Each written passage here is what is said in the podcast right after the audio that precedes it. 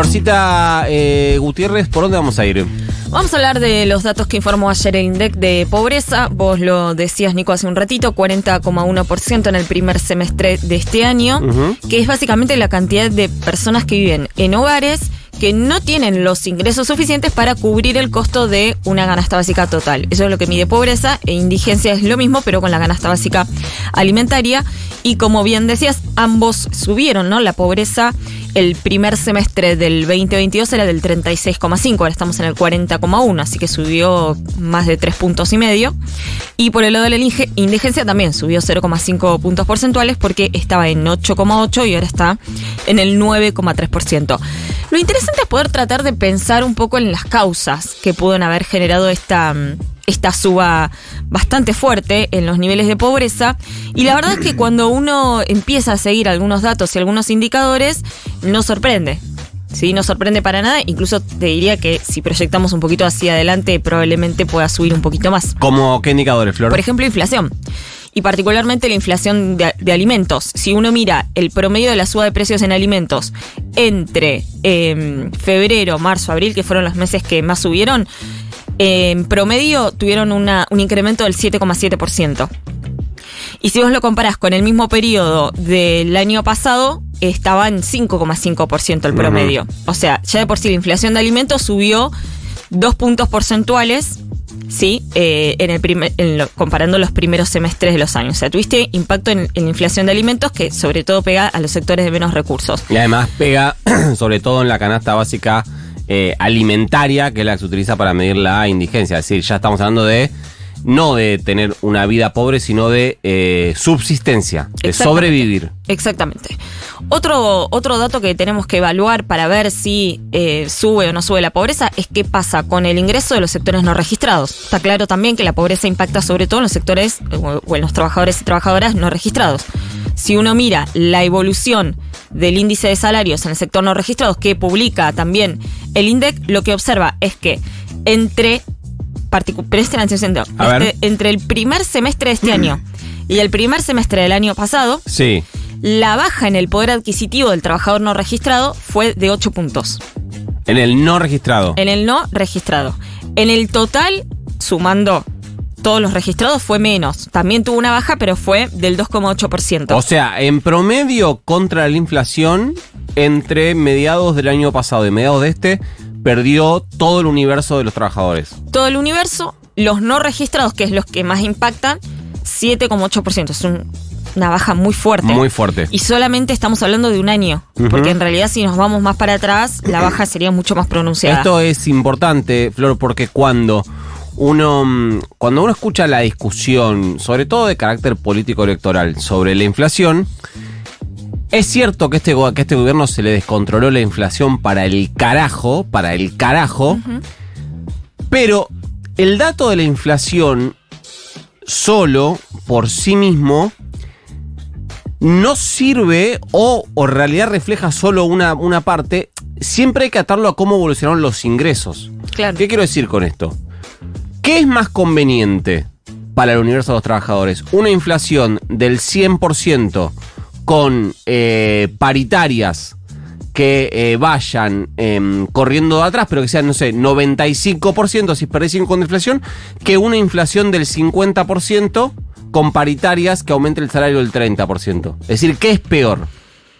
No, no, claramente la segunda. ¿Se entiende? Porque cuando se da la discusión, y esto lo hace eh, muy hábilmente Juntos por el Cambio, cuando se da la discusión como diciendo, bueno, nosotros dejamos, al final nosotros dejamos 50% de inflación, nos decían que era una locura, y ustedes casi la están triplicando, les dicen al frente de todos, con razón, desde el punto de vista nominal. Ahora, en, en términos de pérdida de poder adquisitivo, fue más grave durante el macrismo, incluso con una inflación eh, que eh, creo que el, año más grave fue el último, 2019, y si no recuerdo mal, fue por encima del 50, 54, 57%. la excepción en el, en el gobierno del Frente de Todos es lo que eh, decía Flor recién respecto a los, em, los, los trabajadores y trabajadoras no registrados. Ahí sí la, la, distancia en la que quedaron, la evolución de los ingresos de estas personas respecto a la inflación es muy grande. Te sumo varios datos más. A ver. Si uno mira la evolución de los programas sociales, por ejemplo, vos recién contabas, Nico, el número de pobreza infantil por arriba del 56%. Ujú. La asignación universal por hijo, en términos reales, tuvo una baja del 6 puntos, de 6%. Primer semestre 2023 versus primer semestre 2022. Hay que eh, recordar ahí, perdón que te interrumpa cada rato, eh, pero para ir, a- para ir aclarando que la asignación universal se actualiza con la misma fórmula de actualización que utilizan las jubilaciones. Sí, con la diferencia que las jubilaciones las reforzaste con bonos. Exactamente, al menos las mínimas, las que eh, alcanzan hasta dos jubilaciones mínimas. Te sumo algo más que va a ser fuerte. El ajuste de las transferencias de la guita que el Tesoro, que el Estado pasa a este programa, tuvo un ajuste del 30%. Está en el último informe fiscal, si uno hace los números, yo los hice. Es un número sensible, pero digamos, hay un ajuste en estos programas que es bastante, bastante fuerte. De hecho, 30% en términos nominales, en pesos. no, no, en términos reales, si vos comparás la guita que le está dando Sí. el Tesoro a estos programas, el ajuste es del 30%. Ah, o sea, un 30% menos en relación a, a, la- a lo que tendría que haber atrás. sido. Perfecto. Lo mismo pasa con la tarjeta alimentar. ¿sí? Si uno compara en términos reales la tarjeta alimentar, la evolución de la tarjeta alimentar de este año en relación al mismo periodo del año pasado, tuvo un ajuste del 12,7%.